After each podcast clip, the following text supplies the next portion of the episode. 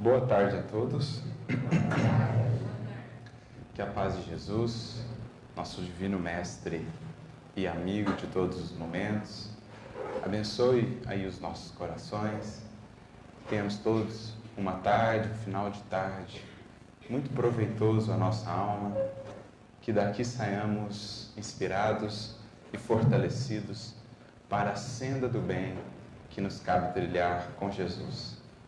Eu gostaria de agradecer na pessoa do Edson, a Vânia, esses queridos amigos, também membros lá do NEP Paulo de Tarso, companheiros de estudo, agradecer pelo convite, pela oportunidade de aqui estarmos como irmãos, como aprendizes todos do Evangelho de Jesus, nessa data tão marcante, mais de oito decênios de serviço, semeando luzes e aclarando a verdade aos corações e às consciências. Então é sempre uma alegria para nós vermos uma casa que vai vencendo os anos, vai vencendo os decênios e vai se mantendo firme forte como um oásis do Cristo no deserto, muitas vezes, da vida, em que aqui são acolhidos, amparados e preparados para voltarem à jornada de redenção muitos corações nos dois planos da vida. Portanto, a nossa rogativa para que Jesus abençoe a todos os trabalhadores que aqui passaram, estão e virão no trabalho com o Mestre. E é justamente em torno dele e da sua mensagem imortal que se faz tão atual como nunca que nós vamos conversar nessa tarde. Buscando aprender aí com espíritos, com corações que se dedicam ao Evangelho, talvez como muitos de nós, não há alguns anos, não há apenas alguns séculos, mas muito tempo há muito tempo. Estamos nós ainda distantes, a grande maioria de nós, dessa condição, mas graças à misericórdia divina que nos ampara sempre, em todas as etapas da caminhada, esses espíritos que já estão há séculos aí, numa caminhada com Cristo, dando tudo que tem de si, o seu melhor, as suas forças, as suas capacidades criadoras para nos trazerem elementos de renovação, graças a essa misericórdia divina, agora, muitos de nós começamos a despertar para a necessidade, de fato, de afirmarmos o nosso compromisso e a nossa vida com Jesus. E sem sombra de dúvidas, um espírito a quem muito devemos no âmbito do Evangelho é o Espírito por nós conhecido como Emmanuel. Devemos a Ele não só tudo o que temos, ou muito do que temos em termos de interpretação mais profunda do Evangelho hoje na seara espírita, nas fileiras do Consolador, a Ele, aos Espíritos que Ele, digamos assim, intermedia, das mais altas esferas espirituais, devemos a esse benfeitor, como ao seu colaborador aqui na Terra, na última encarnação, nosso querido Chico, devemos muito em termos de entendimento e compreensão do Evangelho. E a partir de algumas palavras desse Espírito, que nós encontrávamos esses dias em um texto muito interessante, que está na revista Reformador, de 1935, e que também foi inserido no livro, que é uma espécie de coletânea, Palavras Sublimes, capítulo 5, é a partir de uma referência de Emmanuel ao que ele entende ser o Evangelho, à perspectiva que ele tem do Evangelho, é a partir daí que nós vamos desdobrar as nossas reflexões aqui nessa tarde. Buscando entender ou compreender no Evangelho a fonte mais positiva dessa verdade e dessa luz que todos nós buscamos a verdade que liberta-nos, as consciências, das trevas que ainda nos impedem de ver a grandiosidade da vida, a perfeição das leis divinas, o imenso, infinito amor que nos envolve a cada passo da jornada. Dizia o Mestre: Conhecereis a verdade e ela haverá de vos libertar. E é isso o que buscamos na doutrina espírita que tem como um dos seus pilares principais justamente explicar-nos essa fonte mais sublime e abundante que já foi dada à humanidade para que ali pudéssemos beber dessa fonte da verdade. Para que ali pudéssemos nos nutrir com a luz que, à medida que vai se incorporando ao nosso ser, à medida que vai irradiando de nós próprios, vai abrindo-nos novos e mais vastos horizontes no infinito da criação, maravilhando-nos o ser com tudo aquilo que nos espera, com tudo aquilo que estamos destinados um dia a conhecer, a alcançar, a vivenciar. Isso é, numa síntese pequenina e simples, o Evangelho. E é por isso que será ele esse sol em torno do qual somos chamados já a gravitar. Evangelho que por muito tempo esteve de nós afastado ou manteve-se muitas vezes inacessível. Evangelho que estava ali soterrado sobre as incompreensões humanas, os preconceitos e interesses humanos, mas evangelho que cabia à doutrina espírita nesse esforço de explicação, de apresentação de leis eternas e imutáveis como o próprio Criador, mas outrora desconhecidas. Nesse trabalho, portanto, caberia a doutrina resgatar esse sol. Como lá está de maneira simbólica no sermão profético do Evangelho de Mateus, capítulo 24, quando disse Jesus que um dia o sol escureceria, mas de certo modo ele prometia um dia esse sol vai voltar a brilhar. Porque é preciso que esse sol esteja ao alcance de todos, que essas verdades, os fundamentos mais profundos da verdade divina que a terra já recebeu, que elas estejam acessíveis a todos, para que a terra possa então gravitar na escala dos mundos em direção a um novo patamar. Isso é o Evangelho, o sol moral do mundo. Como não há vida física na Terra sem o patrocínio do astro solar, também não haverá vida moral, espiritual abundante na Terra se o Cristo realmente não puder alcançar os corações, adentrar os corações. E por isso, ou dizendo isso, em nada falamos de rótulos cristãos ou cristianismo apenas, falamos essencialmente dos valores que o Cristo representa, que são em si universais. São esses valores, o coração do Evangelho, que precisamos resgatar e trazer às nossas vidas. Esse é o sol que haverá de iluminar o novo mundo, a nova era, marcando a aurora que já vemos se anunciar no horizonte.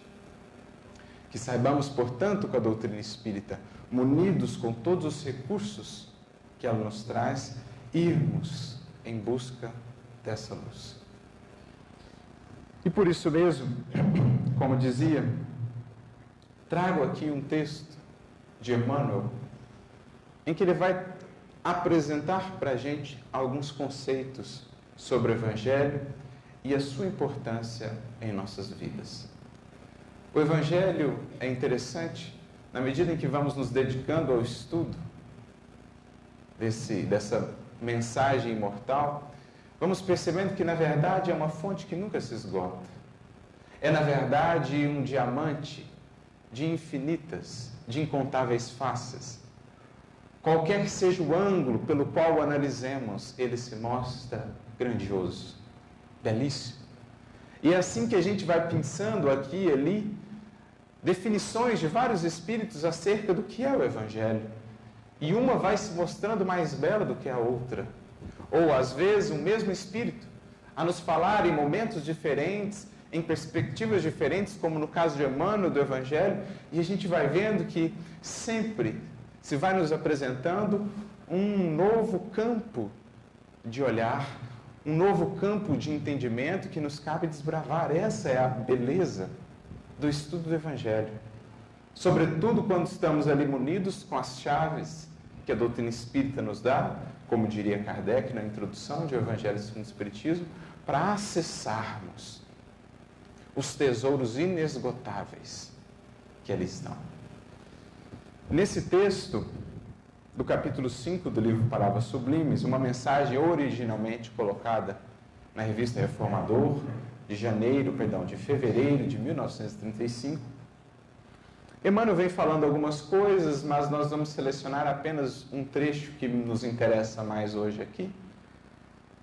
Determinado momento, falando do Evangelho, ele definirá o Evangelho como sendo o transunto, isto é, a síntese, o resumo, o ápice, a culminância de todas as leis que impelem o homem ao cumprimento dos seus deveres sociais e divinos. Então veja só o que Emmanuel está a nos dizer: que o Evangelho responde ao mesmo tempo, ou trabalha ao mesmo tempo, o cidadão terreno, portanto, os seus deveres sociais, os seus compromissos na vida em sociedade, na vida aqui na matéria, que é instrumento especialíssimo de progresso espiritual que devemos valorizar. Então ele vai trabalhar o evangelho, vai impelir o homem ao cumprimento dos seus deveres sociais, a ser um bom cidadão no mundo, mas também os seus deveres divinos. Ou seja, o evangelho começa também a construir e tem a finalidade de concretizar em nós a condição de cidadão universal não simplesmente homens e mulheres da terra, mas formar em nós a consciência de seres ou cidadãos universais, abrindo, alargando os nossos horizontes.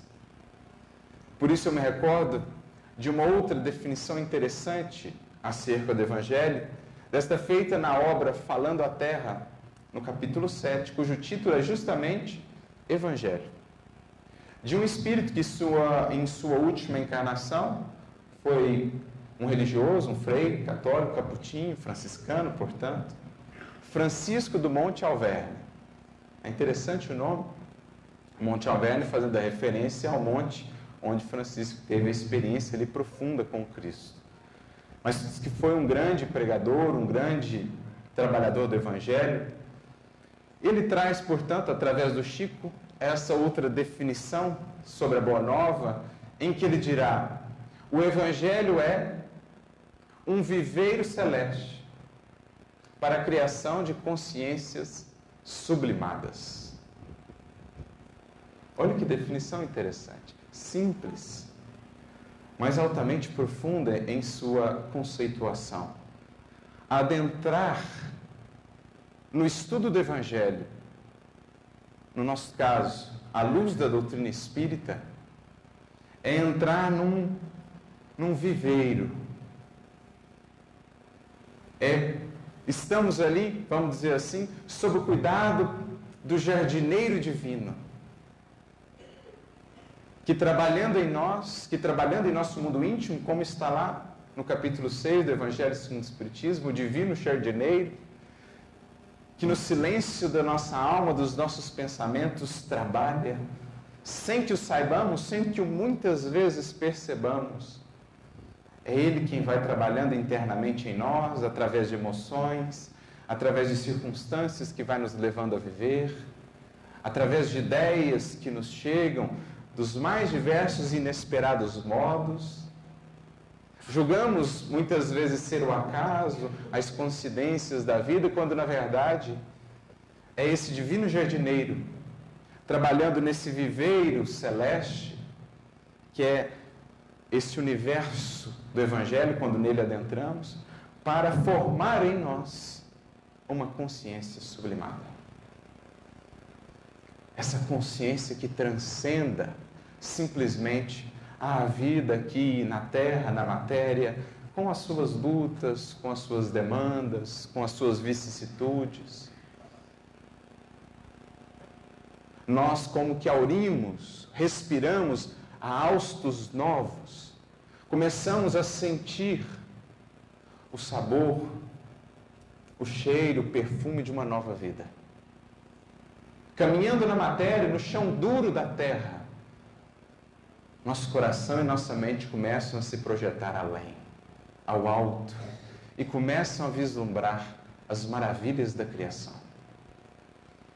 É com essa finalidade que o Cristo veio estar conosco, impelindo-nos a dar a César o que é de César, portanto, cumprir os deveres sociais e dar a Deus o que é de Deus, portanto, atender aos interesses divinos. É com essa finalidade que o Cristo se fez homem. Nessa mesma mensagem dirá Francisco do Monte Alverne. Cristo, hífen homem, veio plasmar o homem, hífen Cristo. Cristo, feito homem, apequenando-se, tomando a forma humana, como dirá o apóstolo Paulo na sua carta, apagando momentaneamente o seu brilho, saindo das suas esferas divinas, da convivência dos anjos, fazendo-se pequenino ser na manjedoura, para inaugurar o maior processo de educação da história humana. Processo esse que não prescinde naturalmente da colaboração, do empenho de cada um de nós. Jesus traz os fundamentos, Jesus traz a fonte, as ideias, a matéria-prima, mas cabe cada um de nós aproveitarmos disso para extrairmos essas potências crísticas que todos temos. Por isso ele dirá: O que faço, um dia fareis, e coisas ainda maiores. É Cristo o homem vindo plasmar o homem Cristo. É o investimento do alto, esperando encontrar a dedicação humana a cooperação humana. Assim se dá no infinito da criação o processo de evolução. Do alto vem o investimento, do alto vem a luz, do alto vem as revelações. De nós espera-se o esforço, o movimento, a cooperação para que dessa fusão o resultado possa ser progresso e evolução. Então é isso que Emmanuel, aqui também no seu texto, está dizendo ser o Evangelho. Um transunto, uma síntese de leis que impelem a criatura humana à consciência do dever. Porque é isso. Uma vez tendo recebido de verdade a luz do Cristo em nosso mundo interior, uma vez tendo aberto a porta ao mensageiro do alto, nós não conseguimos mais ficar no mesmo lugar. Não tem como. Nós somos impelidos. A luz nos move, a luz nos arrasta. O amor do Cristo, diria o apóstolo Paulo, nos constrange. Num duplo sentido. Nos constrange porque é grande demais e a gente se sente pequenino até para merecer tanto carinho. Mas nos constrange também nesse sentido de que nos move, nos impele, não dá mais para ficar no mesmo lugar. Tendo recebido esse impulso, tendo recebido esse investimento, somos impelidos a caminhar, a tomar consciência porque essa é a definição de dever que Emmanuel nos trará no livro Pensamento e Vida. É a região moral de serviço em que somos alertados pela consciência. De modo que quanto mais a nossa consciência se amplia, quanto mais ela se ilumina, maior é essa região interna do que já entendemos ser nosso dever.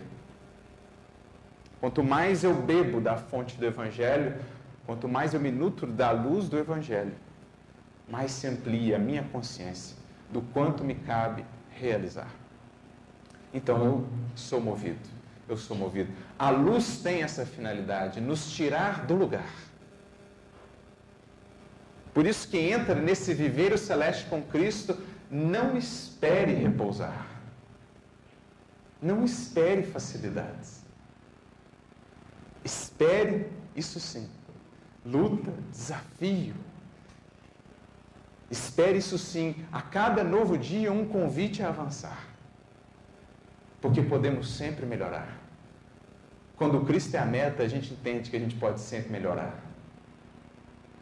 Por mais que naquele âmbito eu ache que tenha avançado um pouco, sendo Cristo o referencial, em última instância, sendo Deus o referencial que Ele nos apresenta, é sempre preciso avançar. Sede perfeitos, como perfeito é o vosso Pai.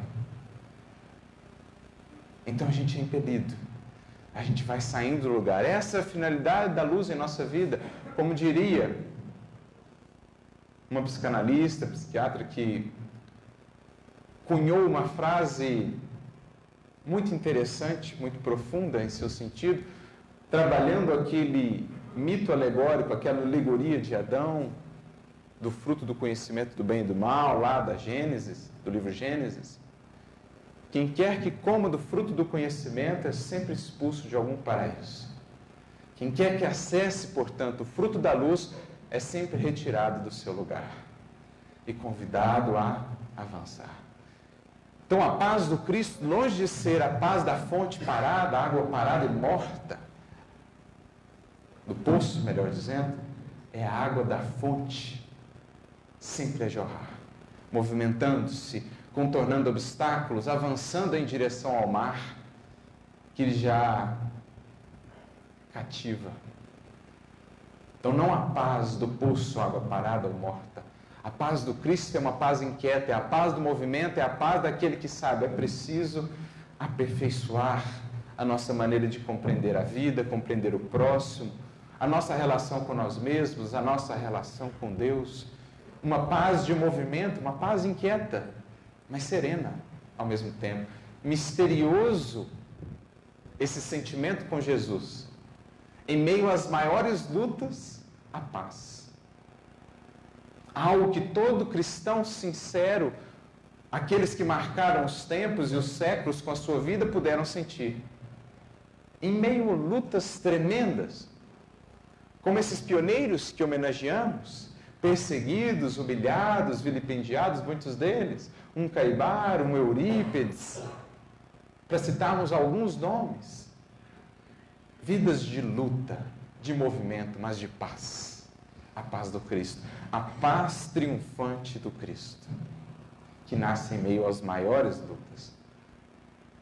Algo que o apóstolo Paulo pôde muito bem compreender na medida em que foi se aprofundando no trabalho com Jesus.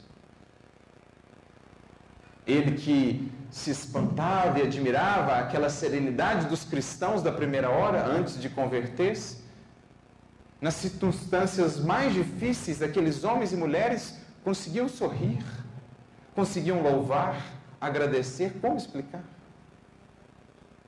Talvez ele só tenha compreendido efetivamente o que era aquilo num dia em que, flagelado por amor ao Cristo, teve ele a sua primeira experiência de êxtase, corpo ferido, espírito, em comunhão mais profunda com o amor de Jesus. Ali, percebe ele, havia alcançado a região da paz divina que Deus concede aos seus filhos depois de imensas lutas na conquista de si mesmos. Então, isso é o Evangelho. Uma vez entrando nele e ele entrando em nós, vamos ao movimento, vamos à luta. Mas segue Emmanuel nessa sua definição, dizendo o seguinte: nas suas palavras, isto é, nas do Cristo ou nas do Evangelho, tudo se contém. Todas as ciências e todas as ideias religiosas, todos os pensamentos de beleza moral e de arte perfeita estão nelas estereotipadas. Olha, por mais que eu leia essa frase e a tenho lido muito ultimamente, ainda não consigo vislumbrar todo o alcance dessa fala. Porque aí de fato a gente vai entendendo melhor o Evangelho para além do livro. O Evangelho que é a vida do Cristo. E sendo Cristo, como nos mostra a doutrina espírita, um espírito que já galgou esses degraus de perfeição relativa que nos é dado conceber no estágio em que estamos, para além ali da condição de espírito puro, um Cristo.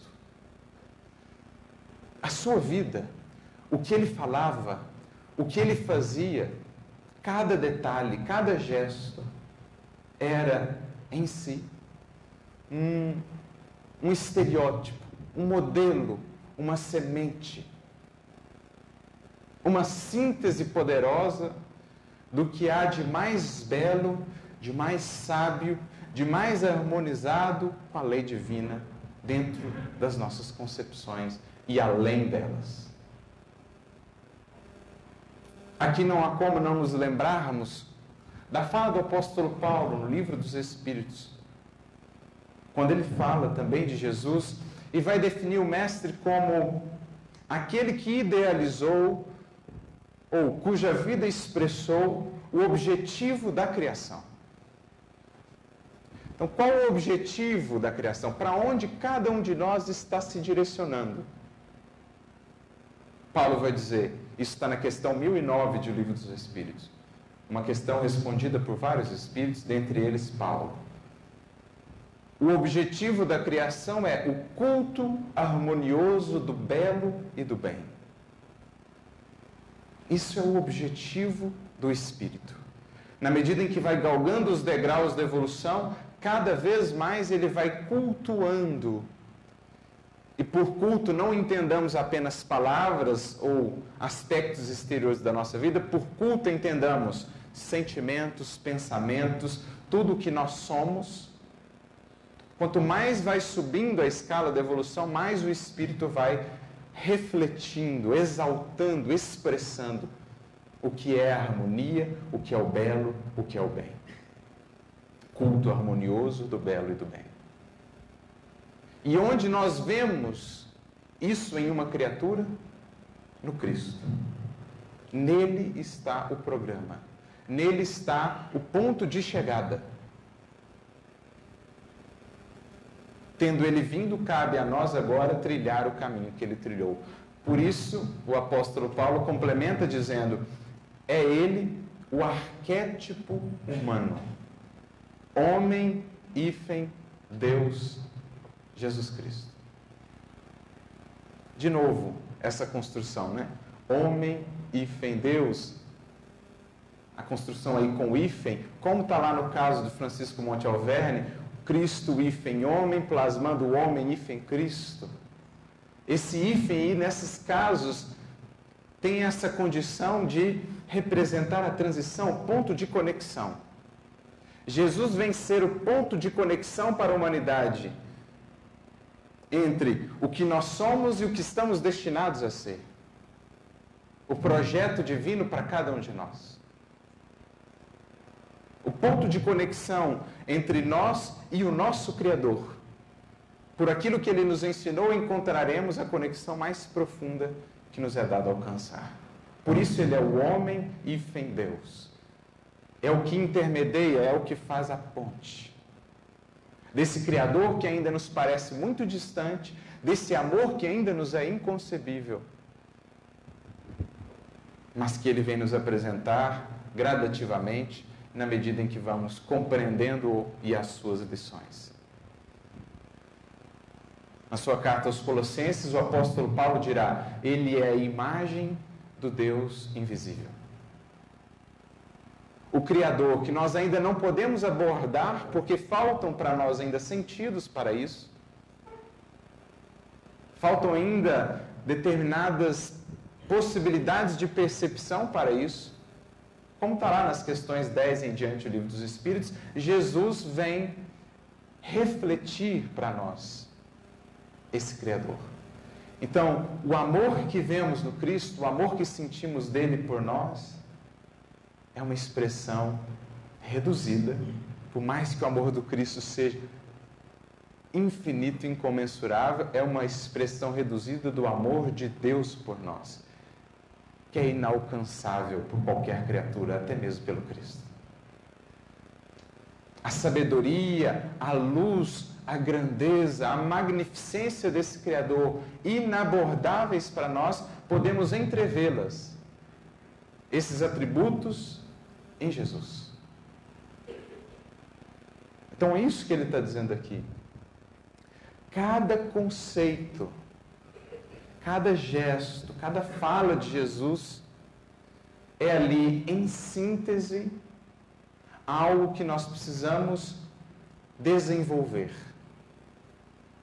É a síntese de bilhões de anos de evolução condensadas numa palavrinha, num gesto, numa fala. Ali estão no Evangelho, no conjunto das lições de Jesus, tudo aquilo que será um dia a ciência mais avançada da Terra, o pensamento filosófico mais depurado da Terra, o pensamento religioso mais sublimado da Terra, estão ali já na forma de sementes.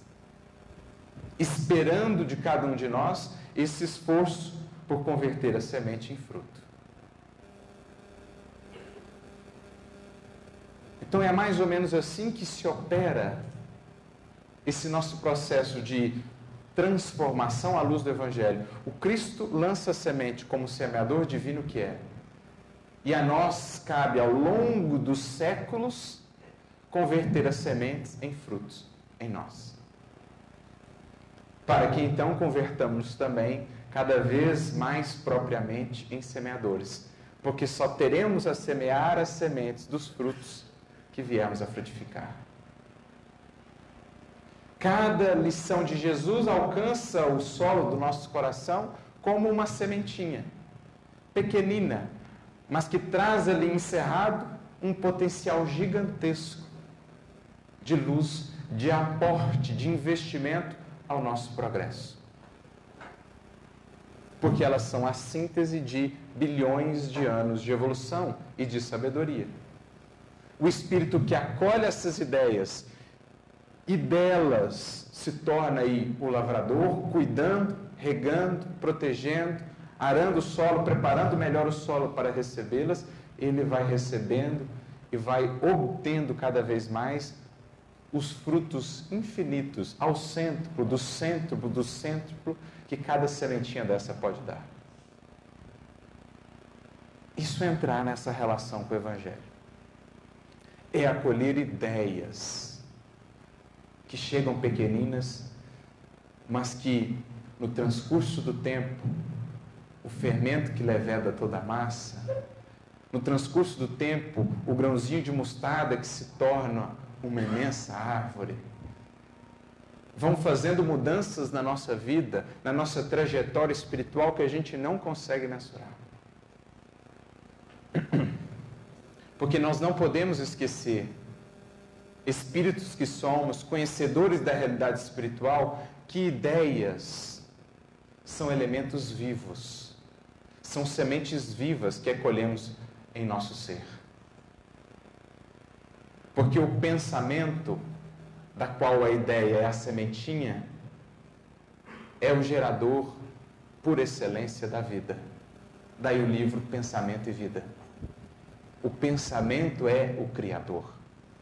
Que incorpora, portanto, novas ideias, ideias sublimadas, está, por consequência, patrocinando a construção, a elaboração de uma nova vida. Isso é o que o Evangelho vai fazendo conosco, na medida em que nos abrimos a essas sementes. Por isso, Emmanuel tem uma outra mensagem muito interessante que está no livro Vozes do Grande Além, um livro recebido através da psicofonia do Chico. No capítulo 20, ele tem uma mensagem intitulada A Ideia. Mensagem fascinante. em que ele vem falando da ideia como esse elemento vivo que estabelece o que gera atos e fatos quando acolhida, para o bem ou para o mal, naturalmente, depende da natureza da semente, da natureza da ideia. Mas ao falar ou fazer referência ao Evangelho, Emmanuel vai trazer uma outra definição do Evangelho. Ele vai dizer assim que o, o Evangelho é uma gloriosa equipe de ideias sublimadas de amor puro e fé transformadora.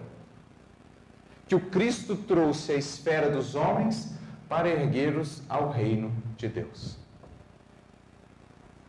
Então, numa outra perspectiva de Emmanuel, o que é o Evangelho? Muito similar a essa que ele está aqui a trabalhar. É um conjunto de ideias que foram trazidas à nossa esfera com a vida do Cristo, para que aqui, ao sabor do tempo e do esforço de cada um, pudessem elas paulatinamente erguendo coração a coração e, por conseguinte, finalmente, a humanidade inteira ao reino divino. É o que vem do alto, é elaborado aqui e nos impulsiona também ao alto. Assim é a atuação divina na criação. Como descrevia lá já Isaías, muito bonita a descrição, quando ele compara o trabalho do Criador a uma chuva.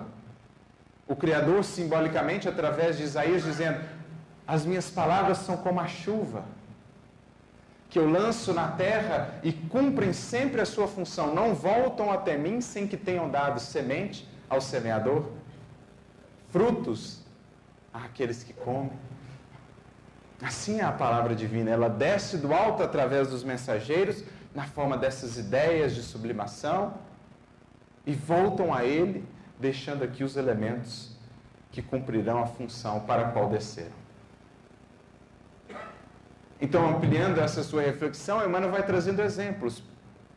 Na manjedoura, por exemplo, implantava Jesus na terra como nenhum outro ser antes havia implantado a ideia da humildade. Ali estava implantada para todo sempre a semente da humildade, aqueles que quisessem recebê-la.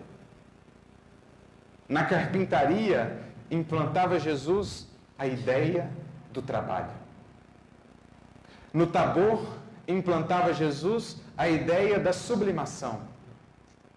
No Jardim das Oliveiras, implantava Jesus a ideia da fidelidade suprema a Deus.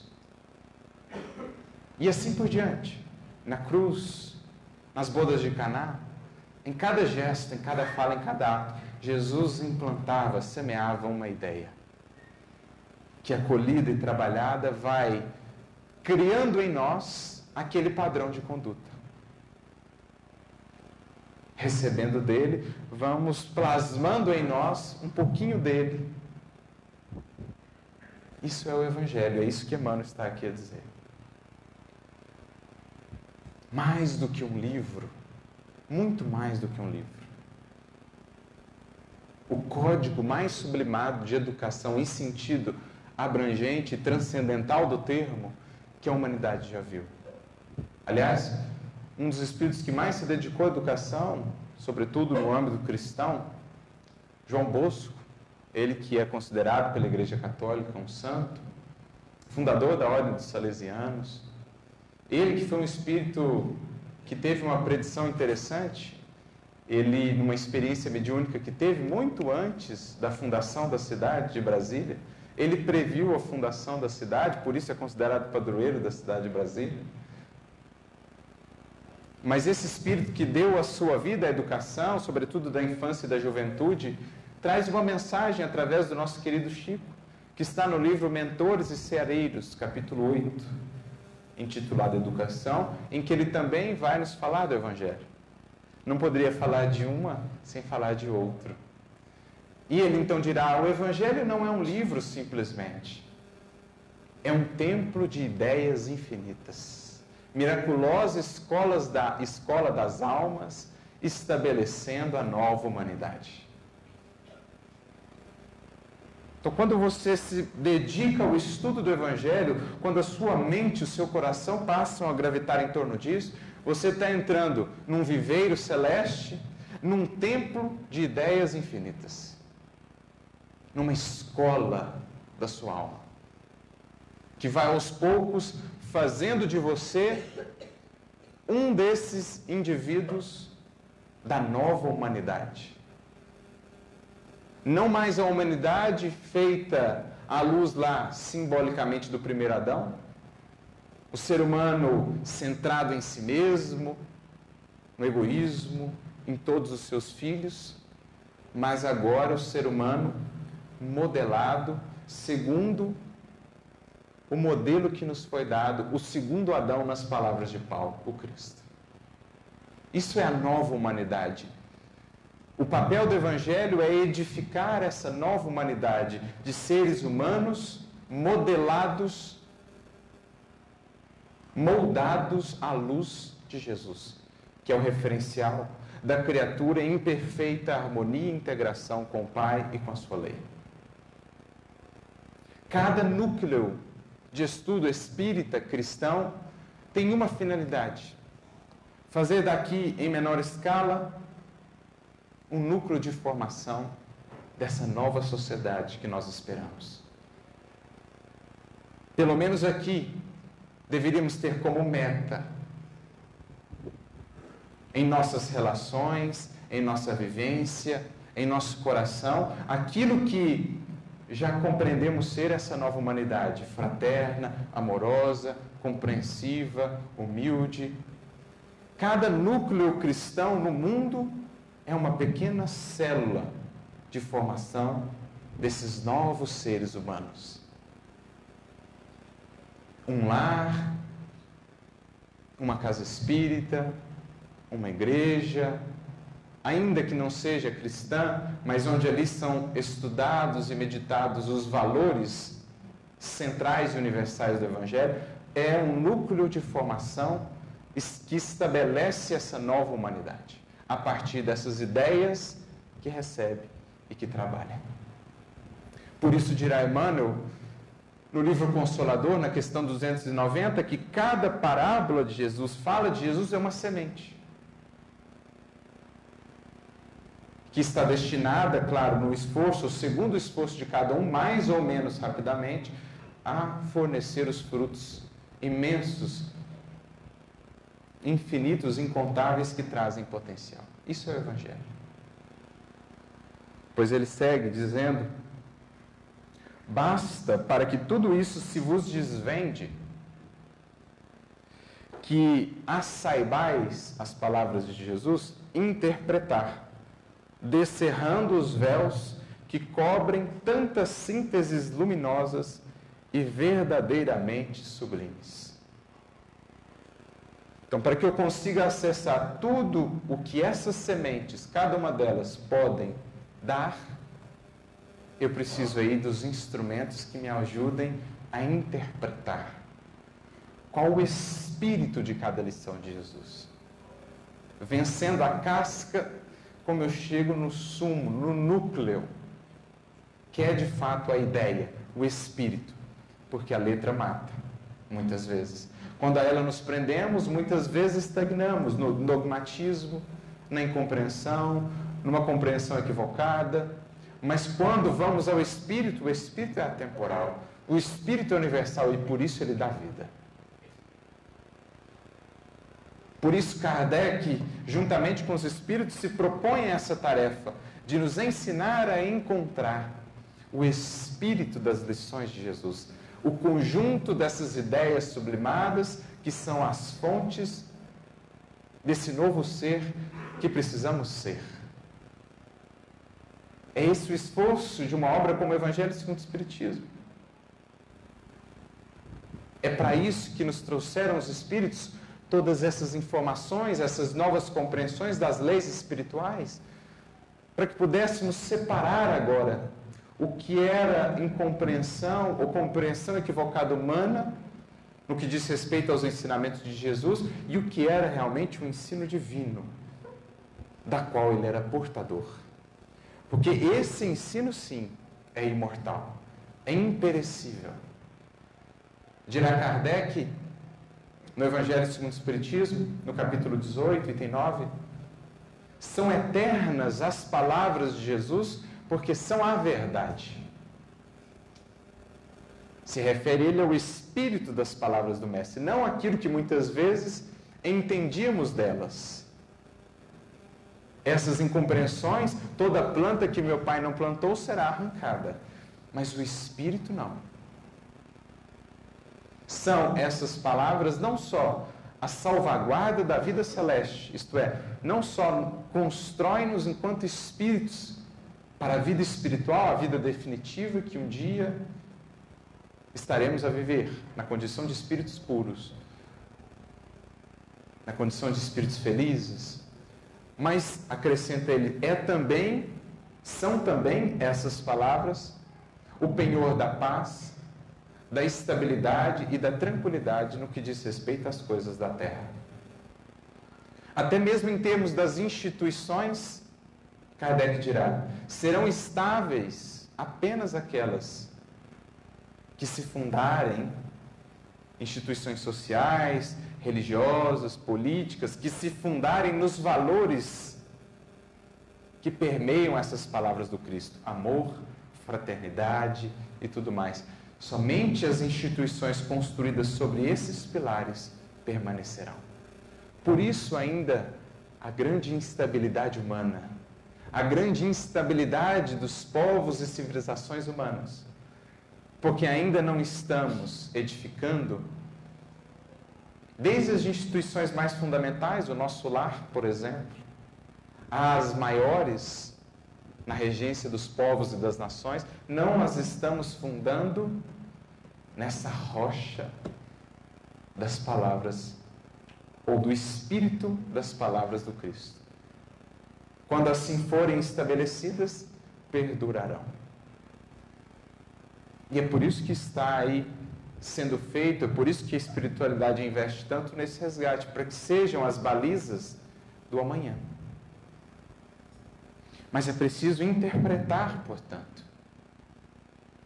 E é aí que vem o Espiritismo, com a sua grandeza, incorporando tudo aquilo que o pensamento humano foi aprendendo ao longo dos séculos com a ciência da Terra, incorporando ou agregando, acrescentando a isso tudo aquilo que o Espiritismo traz, fazendo, de certo modo, um compilado de várias tradições espirituais do passado que falavam aqui e ali de certas verdades espirituais, mas muitas vezes esparsas, misturadas às superstições e etc. O Espiritismo compilando tudo isso, dando a isso um corpo doutrinário coeso, acrescenta esses conhecimentos da revelação aos conhecimentos da ciência e disso faz um arcabouço, disso faz um ferramental que nos permite realmente penetrar o sentido âmago das lições de Jesus. Compreendê-las. Que Kardec dirá no livro A Gênese, lá no capítulo 1, acerca do Evangelho e das múltiplas interpretações que se criaram em torno dele, das lições do Mestre? Kardec faz a seguinte pergunta, didática: quem então poderá julgar, analisar quais serão os critérios para avaliar quais entendimentos dessas lições, das falas de Jesus, mais estão condizentes com de fato a verdade ou as leis divinas? E ele então dirá: os critérios, o futuro, o bom senso e a lógica. O futuro a representar tudo aquilo de conhecimentos novos que a humanidade foi incorporando ao seu patrimônio. O bom senso, esse senso inspirado pelo bem que nos traz discernimento, clareza de raciocínio. Não basta ter apenas uma fé que raciocina, é preciso ter também uma razão que se ilumina para que o raciocínio seja claro. Isso é bom senso, é um senso inspirado pelo bem, pelo amor, que tira os véus e as traves do orgulho, do egoísmo, que muitas vezes acompanham o conhecimento e a sabedoria terrestre. Porque muitas vezes os sábios, os entendidos, dizia Jesus, não alcançavam os tesouros das leis divinas, porque esses tesouros lhes estavam ocultos, não porque Deus o quisesse, mas porque eles traziam consigo as traves, os véus, os preconceitos, o orgulho do qual não queriam se despojar e por isso não conseguiam enxergar. Então Kardec faz questão de frisar bom senso.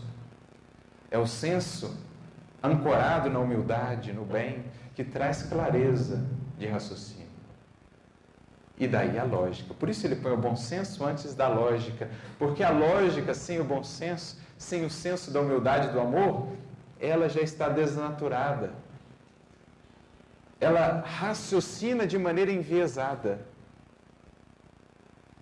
Porque quando a gente está distante do amor, da caridade da humildade, a gente já conseguiu justificar com as aparências mais claras de lógica os maiores crimes da humanidade. Horrores. Já justificamos com as aparências da lógica, porque faltava a nossa lógica, ao nosso raciocínio, humildade e amor. Aí criávamos os sofismas. Então Kardec põe esses três elementos: o futuro, isto é, tudo que vem sendo agregado, incorporado aos nossos conhecimentos, tanto por parte das ciências da terra, todas elas, como por parte das ciências espíritas e espirituais, a ciência espiritual que o Espiritismo nos traz, o bom senso, isto é, a caridade, que ilumina, que traz humildade consigo, e o raciocínio. Usando-nos desses três elementos, desses três crivos, vamos realmente alcançando o espírito das lições de Jesus, vendo o que era incompreensão, o que era falta de percepção nossa e o que era realmente o que Jesus queria nos transmitir. Ele segue, portanto, dizendo: Deixai, pois, falando de si, que eu seja o proletário anônimo de Jesus. Esse homem que tanto nos deu em termos de conhecimentos, de interpretações. Outro título não queria senão de proletário anônimo de Jesus. Dá muito o que nos pensar. A minha grande aspiração seria mostrar a todos os que acaso me ouçam, os que por acaso venham me ouvir agora ou um dia, sabe-se lá onde ou quando, a todos os que um dia vierem a me ouvir, eu apenas gostaria, diz ele, de demonstrar-lhes ou de mostrar-lhes que das lições excelsas do Evangelho nascem todas as concepções elevadas da evolução e do progresso humano. Todas as concepções mais elevadas que patrocinaram as maiores conquistas coletivas da humanidade, se formos fazendo o esforço, mergulhando na reflexão, indo em direção à fonte de onde vieram, chegaremos sempre ao mesmo lugar, o Evangelho. Chegaremos sempre ao Cristo, porque é Ele o grande intermediador entre o Criador e a humanidade terrestre.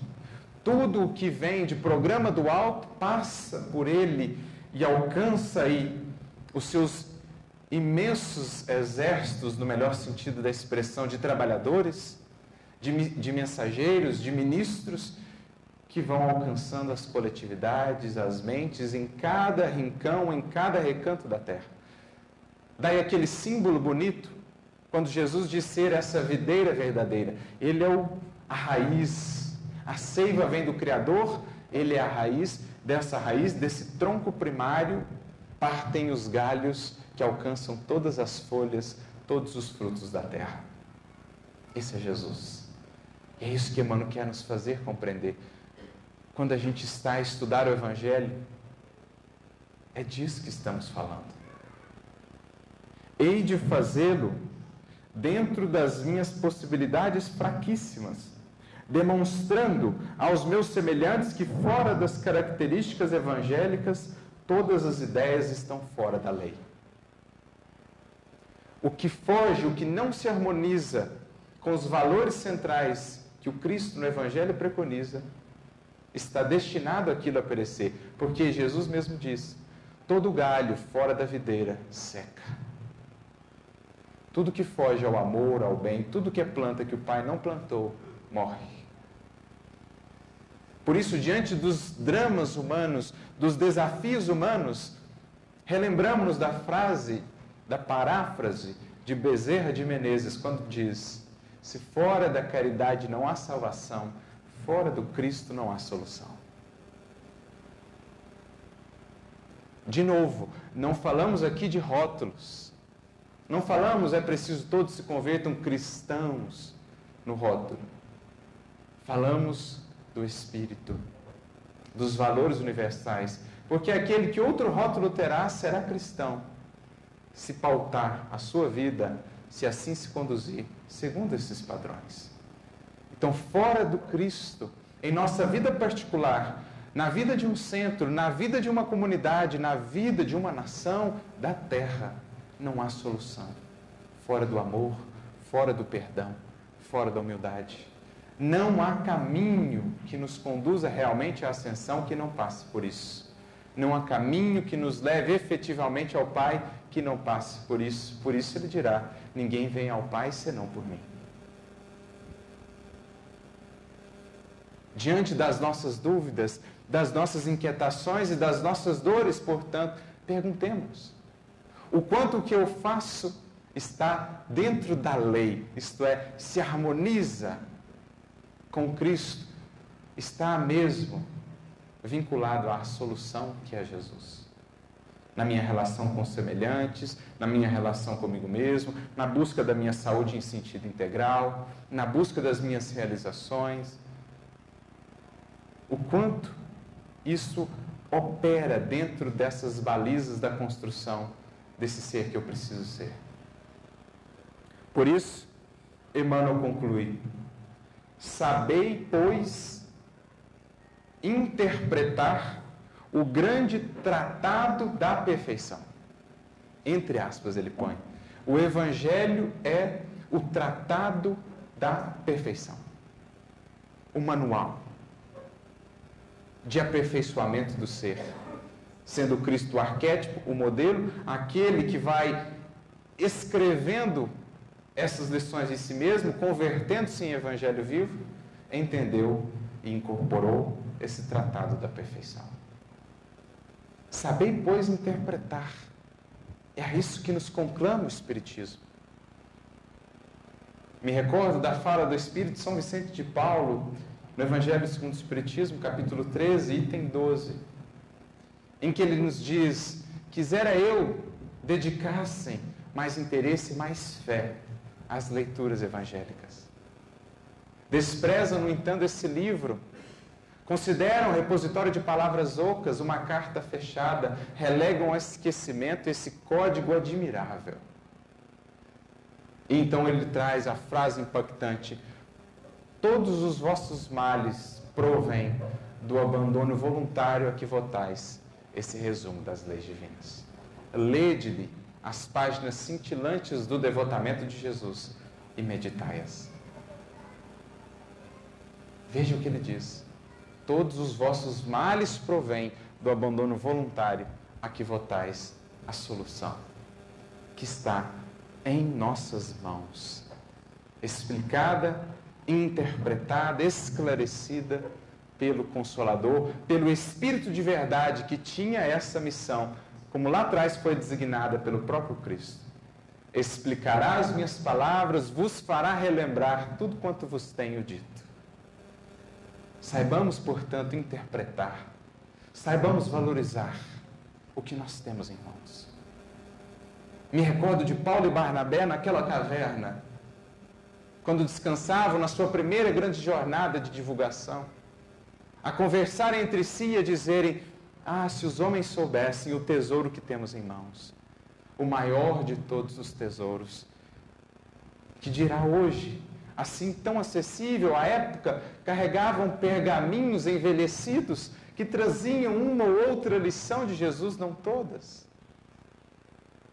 Não nesse volume que hoje temos, quatro evangelistas, mais as cartas e tudo mais. Complementado, explicado pelo Evangelho segundo o Espiritismo, sob as lentes, a ótica que o livro dos Espíritos nos traz, a Gênese, o céu e o inferno, o livro dos médiuns. Como não é grandiosa a dimensão desse tesouro? Estais, acrescenta ele, no recanto da terra, escolhido para a nobilíssima tarefa da sua propagação, pelo exemplo e pela palavra. A lembrarmos aqui do compromisso dessa nação, compromisso a ser efetuado por cada um de nós no âmbito da nossa ação. Divulgar essa mensagem sem quaisquer pendores proselitistas, mas simplesmente fazer irradiar, fazer brilhar a luz. Luz não tanto nossa, mas luz que possamos fazer refletir do nosso coração para o mundo, a luz do Cristo, a luz desse sol moral sustentando a construção desse mundo do amanhã. Eis o que nos está proposto enquanto espíritas, enquanto cristãos. O convite ao entendimento, ao estudo, à gravitação em torno desse sol, em torno da verdade divina, em torno da luz. Para que de almas e corações cada vez mais polidos estejamos mais habilitados a refletir a luz de Jesus. Ao mundo que passa pelas sombras da desesperança e do pessimismo, aos corações que muitas vezes desistem no meio do caminho possamos ser nós, ainda que pequeninos, faróis a iluminar a noite humana e a falar da aurora que se aproxima. Saibamos fazer brilhar a nossa luz para que Deus seja glorificado, como nos disse Jesus. Deus abençoe a todos nós, muita paz, muita luz a todos.